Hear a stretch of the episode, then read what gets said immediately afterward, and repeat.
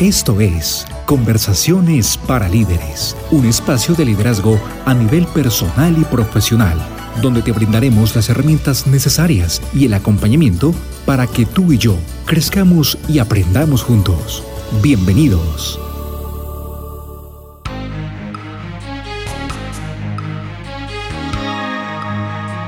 Saludos queridos líderes, yo no sé ustedes qué piensan, pero a mí me parece que este año y en especial mi mes, caray. Se pasan tan rápido. Noviembre es uno de esos meses que yo creo que pasan volando. Y que precisamente noviembre es la antesala de diciembre, pero le toca a uno armar la Navidad desde noviembre, porque como diciembre es tan cortico, pues definitivamente hay que sacarle provecho.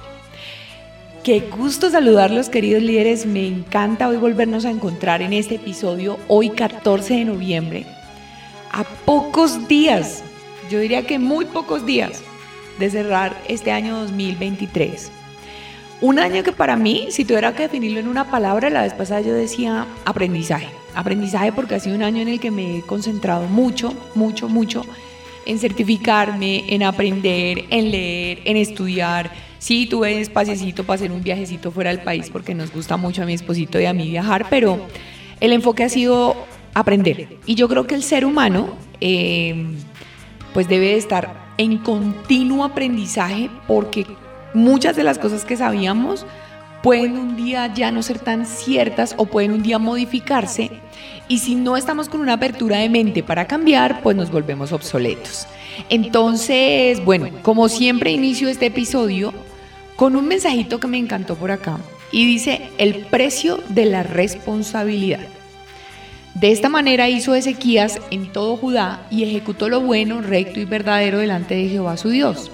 En todo cuanto emprendió en el servicio de la casa de Dios, de acuerdo con la ley y los mandamientos, buscó a su Dios, lo hizo de todo corazón y fue prosperado. Segunda de Crónicas 31, 20, 21. La Biblia describe al rey Ezequías como un líder que ejecutó lo bueno, recto y verdadero delante de su Dios. En todo cuanto emprendió lo hizo de todo corazón.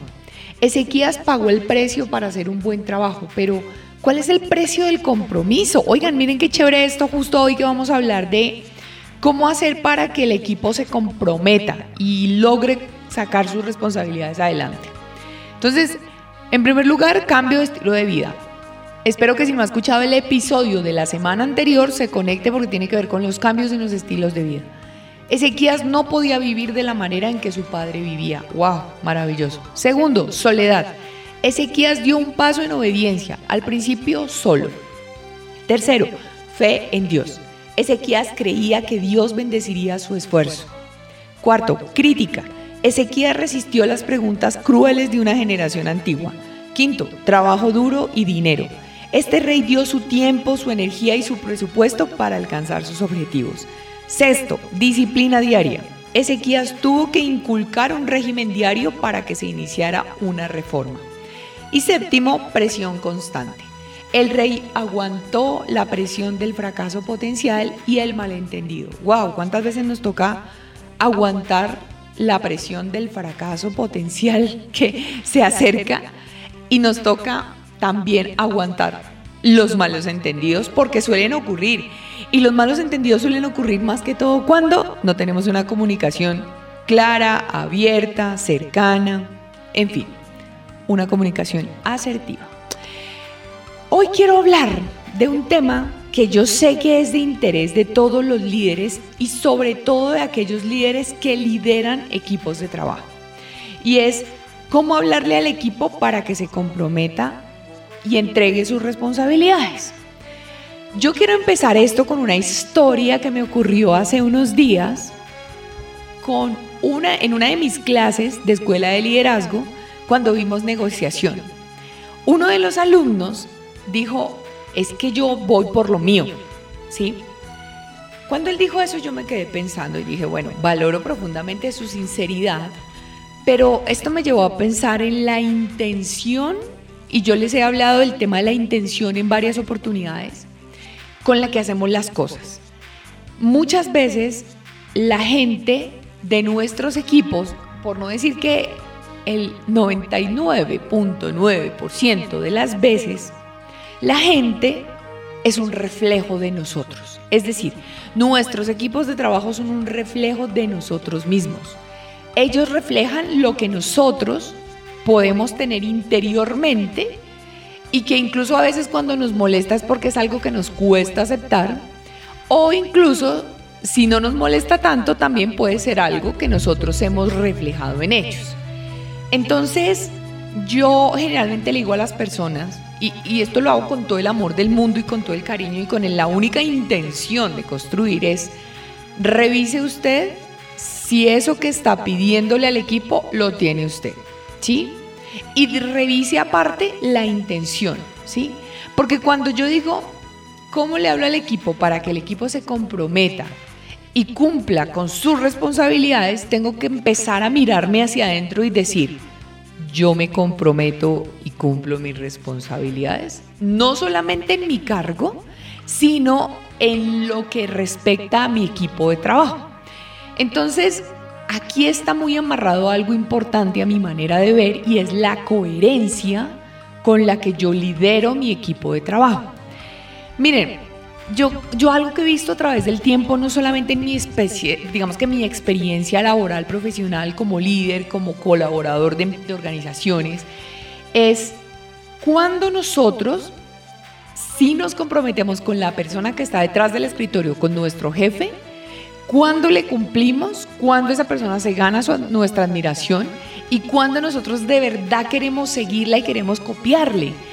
Y hay algunas cosas que hacen que la gente pueda perder el deseo de comprometerse.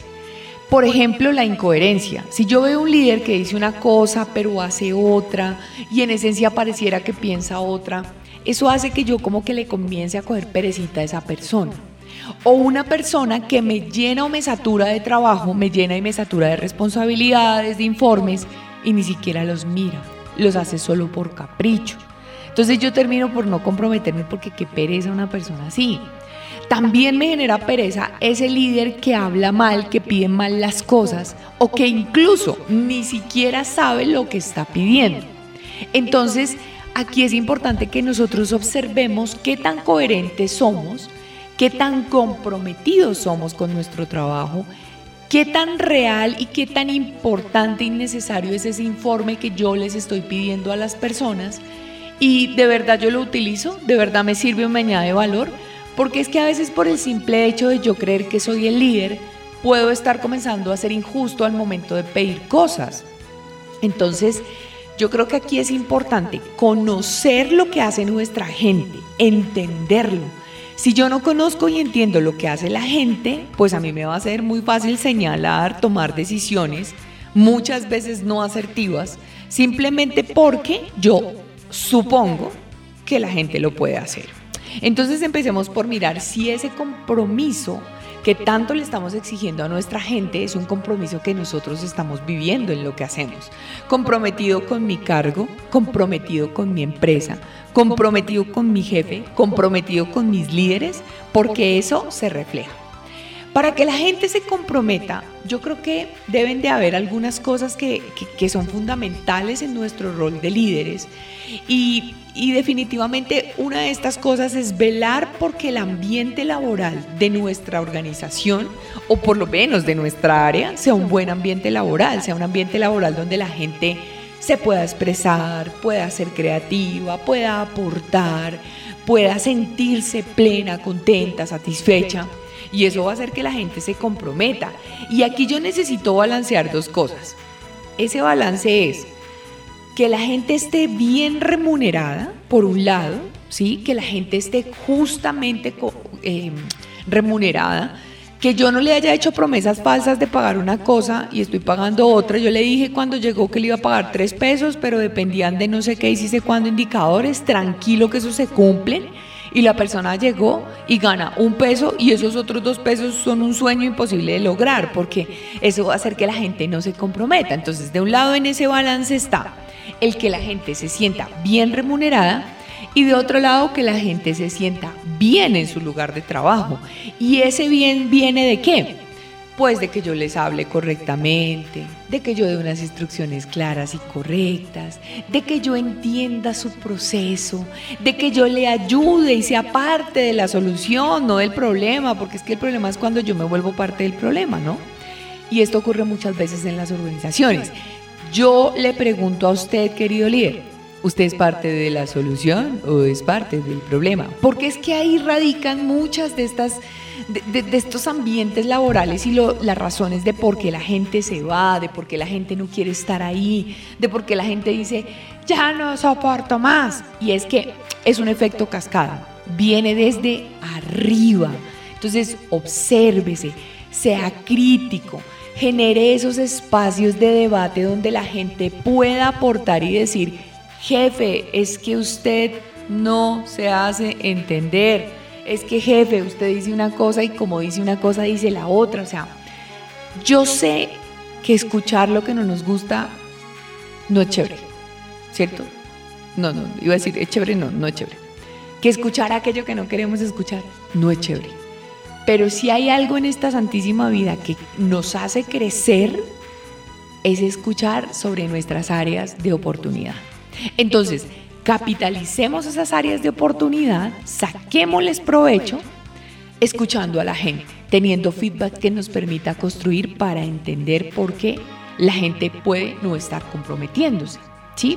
Y le quiero aquí enumerar unos aspectos que considero importantes que pueden hacer que la gente se comprometa en sus áreas. Claro, hago una salvedad aquí. Hay gente que no se comprometió, no se compromete ni no se, compromete, no se comprometerá porque es gente que no le interesa comprometerse. Y ahí usted tiene que ser asertivo para ver, listo, voy a mirar hacia adentro y definitivamente me doy cuenta que el tema no es mío. Yo estoy liderando bien, yo estoy siendo coherente, yo estoy trabajando en equipo con la gente, yo estoy dando metas claras e instrucciones claras y hago seguimiento, acompañamiento, pero la persona no da pie con bola, se compromete todos los días y jamás lo hace. Mi hijo, tome decisiones. Perdone si soy un poco dura en mi apreciación, pero también puede pasar. El tema es que, y esto lo hablaba con una líder hace unos días, el tema es que el problema no es una persona, porque cuando es una persona uno claramente puede llegar a decir, es porque esa persona es así. El problema es cuando es una persona, más otra persona, más otra persona, más otra persona, porque eso sí claramente me puede llevar a pensar que soy yo, ¿sí? Entonces es bueno, una excepción, listo. El tema es cuando son todos. Y si son todos, su merced es el que está fallando. Perdón si soy demasiado directa, pero es con todo el cariño porque esto nos permite construir. Entonces, le quiero enumerar unos, una serie de, de, cosas que a mi parecer son importantes para hacer que la gente se comprometa. Si no se comprometen, pues tenemos que revisar la persona en sí, y tenemos que mirarnos nosotros adentro. Entonces lo primero y lo más importante para mí es mírese hacia adentro, porque todos, mejor dicho, sin excepción alguna, tenemos una actitud frente a la vida, ¿sí? Una actitud frente a la vida que habla de nosotros, que nos hace crecer y que nos identifica. Yo soy una mujer comprometida con todo. Miren, en estos días les voy a contar porque me da pena contarlo, pero yo generalmente cuando un cliente me contrata, me dice, Tati, la formación empieza a las 8 de la mañana. Yo sé, usted va a decir, Tatiana es una ñoña, lo que usted quiera, pero yo no llego a las 8 de la mañana. Yo generalmente, y depende del lugar, estoy llegando entre 6 y media, 7 de la mañana, porque a mí me encanta comprometerme y ser responsable. Y llegar a organizar, a revisar, a mirar que el sonido funcione, que todo esté bien, para que cuando mis alumnos lleguen, pues todo esté organizado perfecto y yo no esté ahí como con el pelo parado corriendo porque el tráfico, porque es que el ascensor, porque es que las escaleras, porque es que no llegué y porque bla, bla, bla. No. Entonces, todos frente a la vida tenemos una actitud. Yo quiero que usted analice si usted tiene una actitud comprometida y responsable hacia la vida. Y eso empieza desde su responsabilidad por los resultados, por su vida, por todo lo que usted ha logrado. Entonces, Revise eso porque de ahí ya comienzan como a salir varias hojitas.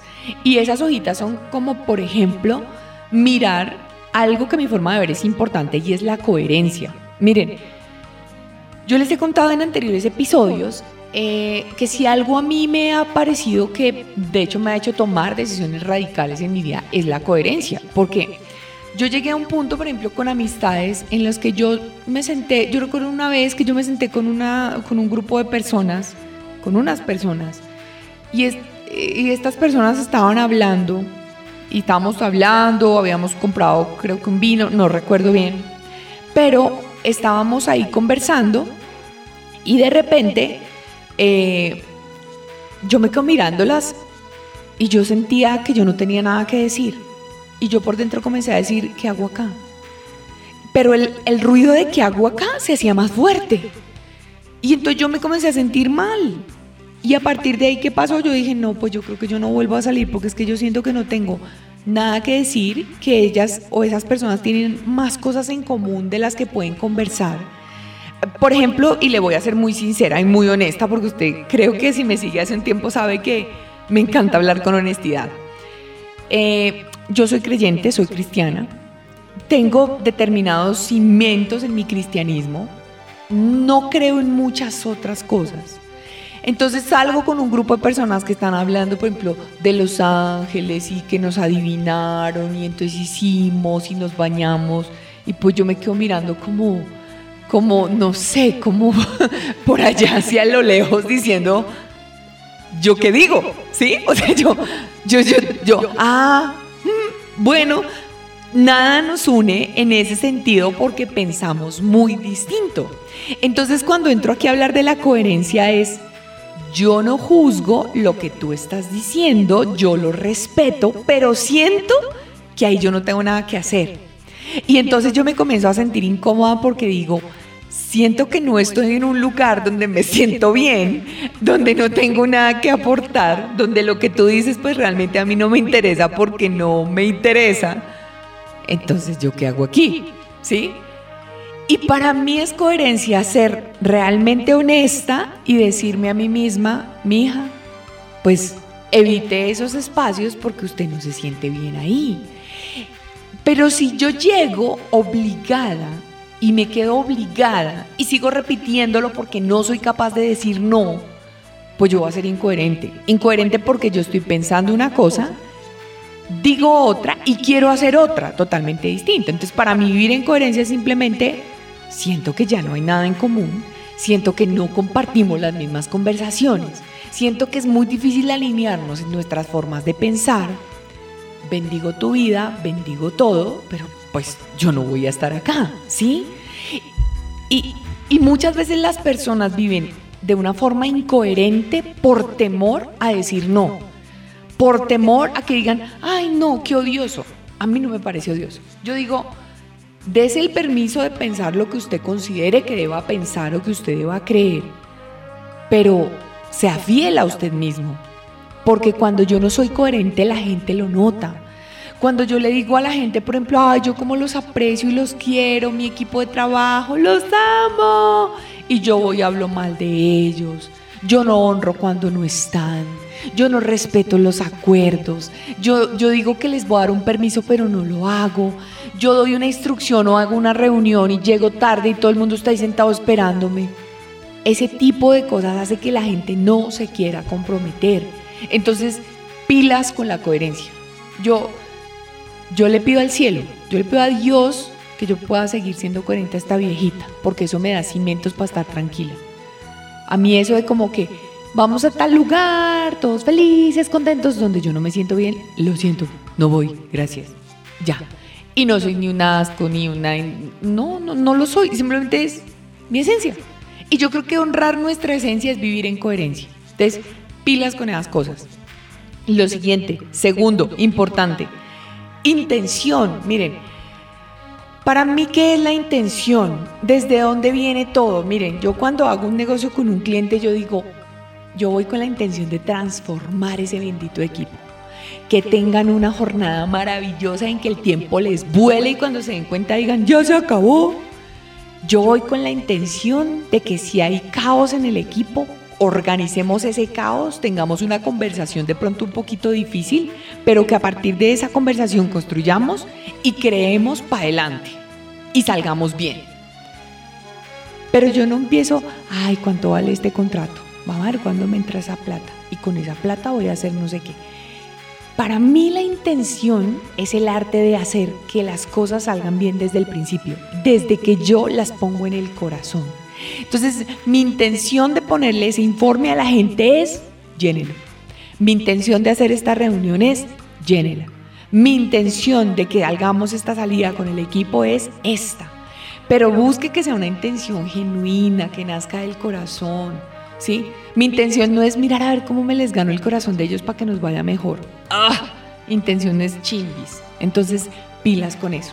Lo siguiente importante para lograr que la gente se comprometa a mi forma de ver, y es importante, es tener claras las metas. Es, es, cuando yo tengo clare, claro las metas, lo que yo hago simplemente es que tengo mis metas claras bajo las metas de mi gente y mi gente sabe hacia dónde se dirige. Y cuando todos tenemos esos objetivos claros y vamos en, pues digamos que vamos engranados a cumplirlos, obviamente nos comprometemos, pero en el camino de cumplir esos objetivos está una cosa muy importante y es el reconocer es el aplaudir, es el mirar qué error cometimos y en vez de culpar a una persona y de señalarla con el dedo, por el contrario lo que yo tengo que hacer es, venga, ¿en qué fallamos? Sí, no, ¿en qué falló? No, ¿en qué fallamos? Y otra vez construyamos sobre esa falta, construyamos algo nuevo. Fallamos en esto, entonces más bien cambiemos el camino porque por ese lado no es. ¿sí? Y reconozcamos a la gente. Cuando estemos dando pequeños pasos de éxito, muy bien, lo felicito, qué chévere. A la gente le encanta el reconocimiento. Entonces, importante, en ese camino que tengo que ajustar, que tengo que recalcular y continuar. No buscando culpables, sino que la gente sienta que yo estoy ahí, que yo siento el resultado, que a mí me duele que la cosa no salga bien, que yo hago parte del equipo. Y esto lo he recordado varias veces. Otra cosa para que la gente se quiera comprometer y ser responsable en lo que hace, y es muy importante, es usted líder, tiene que conocer y dominar el proceso. Usted no puede darse el lujo de llegar allá y no saber, ah, es que usted está ahí es porque es amigo de Pepito Pérez. No, usted está allá es porque usted es un crack, usted es un duro que sabe, domina el proceso, lo entiende y ese conocimiento que tiene lo comparte, no se lo queda, no se lo traga porque eso engorda usted conoce y domina. Y si en algún momento hay algo que no sabe, usted lo pregunta y usted muestra que es vulnerable, usted dice, venga, esto, esto sí yo no lo conozco muy bien, averigüemos, documentémonos. Tenga usted esa mentalidad de soy conocedor, soy experto, pero a la vez soy un aprendiz, que estoy todo el tiempo también en un proceso de automejorarme. Y eso a la gente la hace sentir comprometida. Otro punto muy importante, tenga una comunicación y soy intensa, miren, y en escuela es una de las, de las sesiones más intensas y más bacanas a mi forma de ver es comunicación. Tenga una comunicación directa y fluida con la gente, o sea, no dé espacio a la suposición. Es que yo le cuento a Martica porque Martica me cae bien, pero es que Martica va y tejiversa el mensaje y va y lo baja diferente y la gente, ah, qué mamera esto. Entonces empieza, la especulación, el chisme, el rumor, el pasillo, el corrillo, porque usted no se comunica directa y abiertamente. Y eso desmotiva a la gente. Otro tema súper importante aquí es respeto. Mire, yo creo que, es más, tengo que a veces modificar cosas que he dicho que como que leo y, y reconozco otras cosas y yo decía que el respeto se gana y bueno, claro, obviamente el respeto es algo que tiene que venir bidireccionalmente, o sea, viene, tiene que venir de ambas partes, ¿no? E, esto tiene que ir en doble vía. Pero yo creo que el respeto no se gana definitivamente porque el respeto es. Yo respeto a la gente simplemente porque a mí uno de los valores que me enseñaron desde chiquitica es respetar. ¿sí? Entonces, yo trato con respeto y lo mínimo es que la gente ojalá también me trate con respeto a mí, pero el respeto es algo que es. Entonces, yo respeto a mi gente y yo la respeto es en todo un entorno. Me encantaría me viera. Yo creo que algún día vamos a hacer este podcast video. Me parecería muy bacano y lo podemos hacer. Pero el tema es como si hubiera un mundito de respeto. El mundito del respeto me dice, yo le hablo a la gente correctamente, no tengo que alzarle la voz, yo no tengo que amenazar, yo no tengo que decir, es que yo soy el jefe aquí y lo que yo digo se cumple. No. Es hablarle a las personas con ese respeto que merecen sin importar si es mi colaborador, si es el señor del vigilante, si es la señora del cafecito. Yo respeto porque en esencia yo vivo respetando a las personas. Yo respeto la vida cuando yo no boto basura en la calle. Yo respeto al habitante de la calle cuando yo no le doy una patada para tratarlo mal, sino por el contrario, si puedo, le doy un pancito y un café. Es una manera de mostrar respeto y reverencia hacia la vida. Entonces, respetar a mi manera de ver es una manera de hacer que la gente se sienta comprometida. Líder, yo respeto cuando respeto, y perdón la redundancia, el tiempo de la gente. Cuando yo respeto que la persona está ahí frente a mí esperando a que yo le hable y entonces se me acerca y yo, espérame un momento, ya conversamos, termino contigo, voy contigo, ¿qué necesitas? La miro a los ojos y no estoy ahí pegado al celular. Yo respeto cuando cumplo mis acuerdos, cuando yo digo lo vamos a hacer y lo hacemos. Yo respeto cuando simplemente miro al otro con amor, con bondad, con cariño, cuando yo digo, venga, qué honor tener esta persona en mi equipo, ¿cómo la voy a tratar? Entonces yo le digo esto porque es que muchas veces la gente no se compromete porque yo no hago cosas que lleven a que la gente se comprometa. Miren, en las escuelas hacemos espacios de, hacemos unos espacios súper bacanos, de verdad, lo confieso. A mí me parece muy chéveres porque los he visto reír, llorar. Ellos mismos acentúan y dicen, sí, esto nos pasa en el día a día. Y es, por ejemplo, un líder que le ofrece al, equipo, si cumplimos este mes, todos nos vamos el viernes al mediodía. Mire, palabra sagrada, cumpla las promesas, eso hace que la gente se comprometa también. Y llega y dice, se acabó el mes, cumplimos el mes, se pasó el mes siguiente y luego le dijimos, dijo, no, eso ya no se puede. Hombre, no sea, diría un pastor muy reconocido aquí en mi país, no sea bruto, porque es que, ¿qué pasa? La gente ya no se va a comprometer.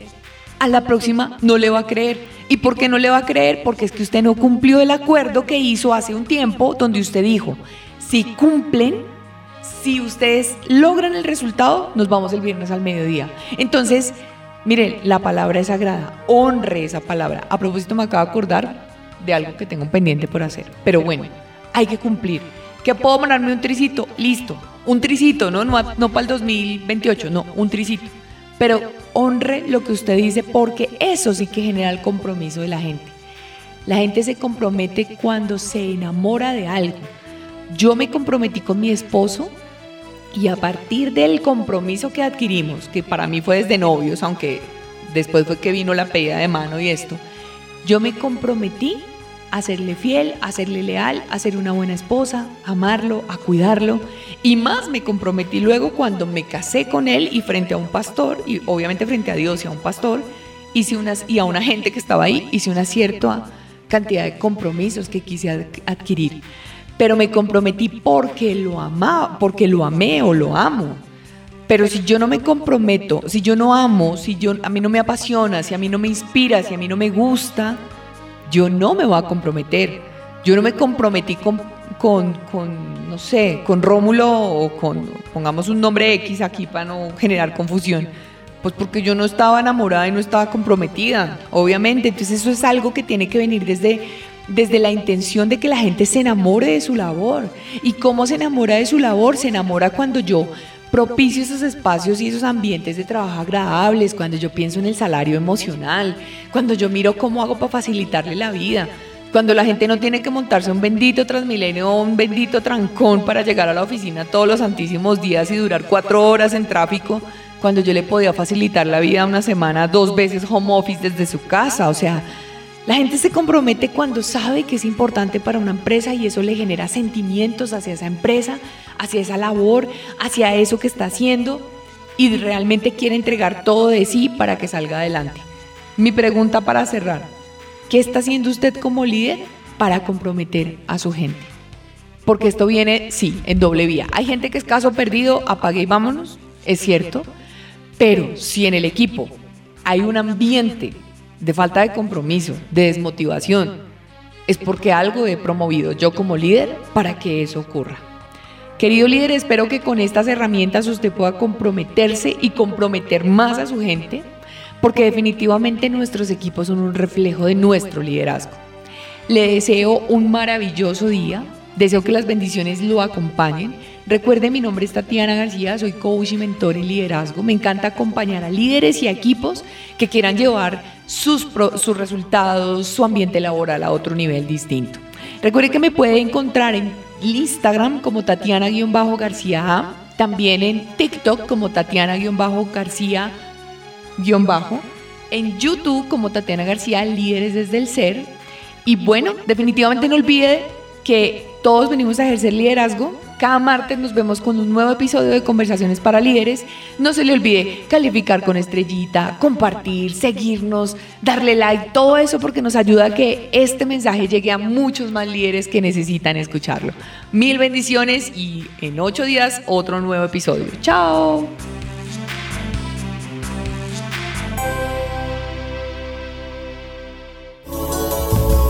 Hasta aquí Conversaciones para líderes. Escúchenos todos los martes. Hasta pronto.